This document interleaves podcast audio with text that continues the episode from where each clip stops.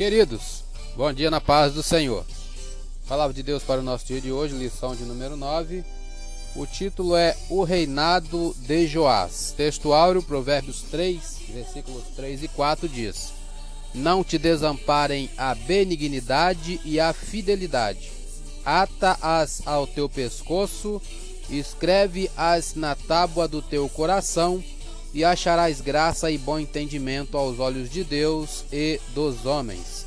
Verdade prática: para ter uma vida de constante comunhão com Deus, é necessário abandonar todo tipo de idolatria e confiar nele inteiramente. Leitura diária de hoje, sexta-feira, Romanos 15, 4. A Bíblia é a base para se manter a constância e a esperança. Diz assim: porque tudo o que dantes foi escrito para nosso ensino foi escrito para que, pela paciência e consolação das Escrituras, tenhamos esperança. Comentário: O conhecimento das Escrituras afeta nossa atitude em relação ao presente e ao futuro.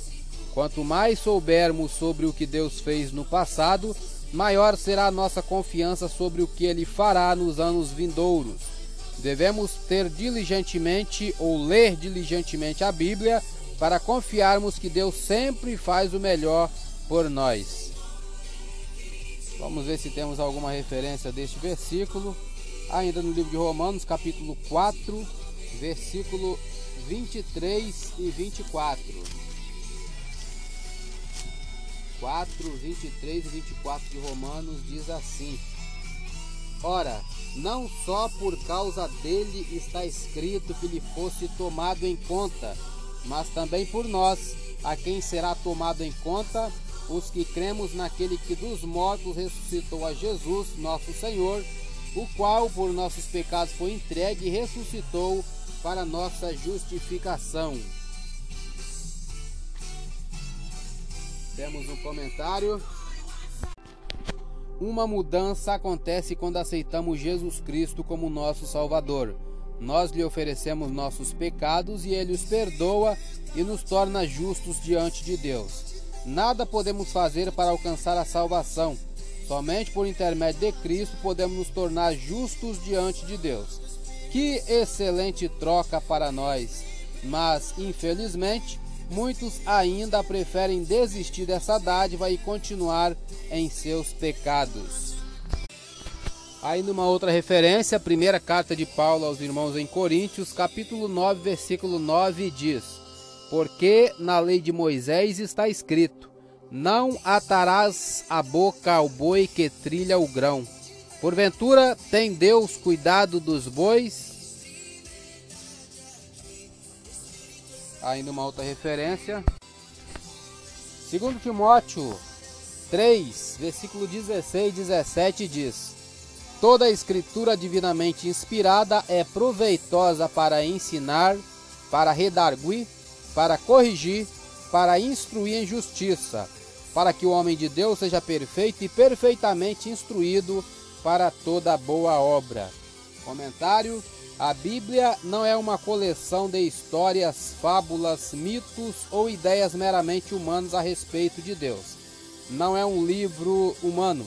A Bíblia é a palavra de Deus.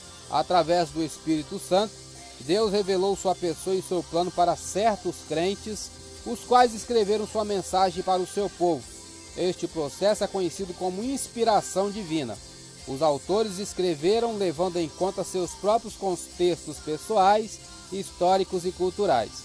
Embora tivessem usado suas próprias mentes, talentos, linguagem e estilo, eles escreveram o que Deus queria que escrevessem. A escritura é completamente fidedigna porque Deus estava no controle do que estava sendo escrito. Suas palavras têm toda a autoridade sobre nossa vida e fé. A Bíblia foi escrita sob ou debaixo de completa orientação e inspiração de Deus. Leia ou ouça, né? E use os ensinos dela para guiar sua conduta. A Bíblia inteira é a palavra inspirada de Deus. Por ser inspirada e fidedigna, devemos lê-la e aplicá-la à nossa vida. A Bíblia é o nosso padrão para testar tudo o que é declarado como sendo verdade é a proteção contra os falsos ensinos e a fonte de direção para o nosso modo de viver. é a nossa única fonte de conhecimento sobre como podemos ser salvos. Deus quer lhe mostrar o que é verdadeiro e lhe capacitar. Quanto tempo você dedica ao estudo da palavra de Deus? Leia-a regularmente para descobrir a verdade de Deus e se tornar confiante em sua vida e em sua fé. Dedique-se a ler a Bíblia inteira, não apenas as passagens que você já conhece. Uma opinião minha: tire ao menos cinco minutos para ouvir a palavra de Deus. É o tempo do meu áudio, né? Eu sou Elias Rodrigues. Essa foi mais uma leitura diária de hoje. Compartilhe essa mensagem com seu grupo de amigos e que Deus nos abençoe. Amém.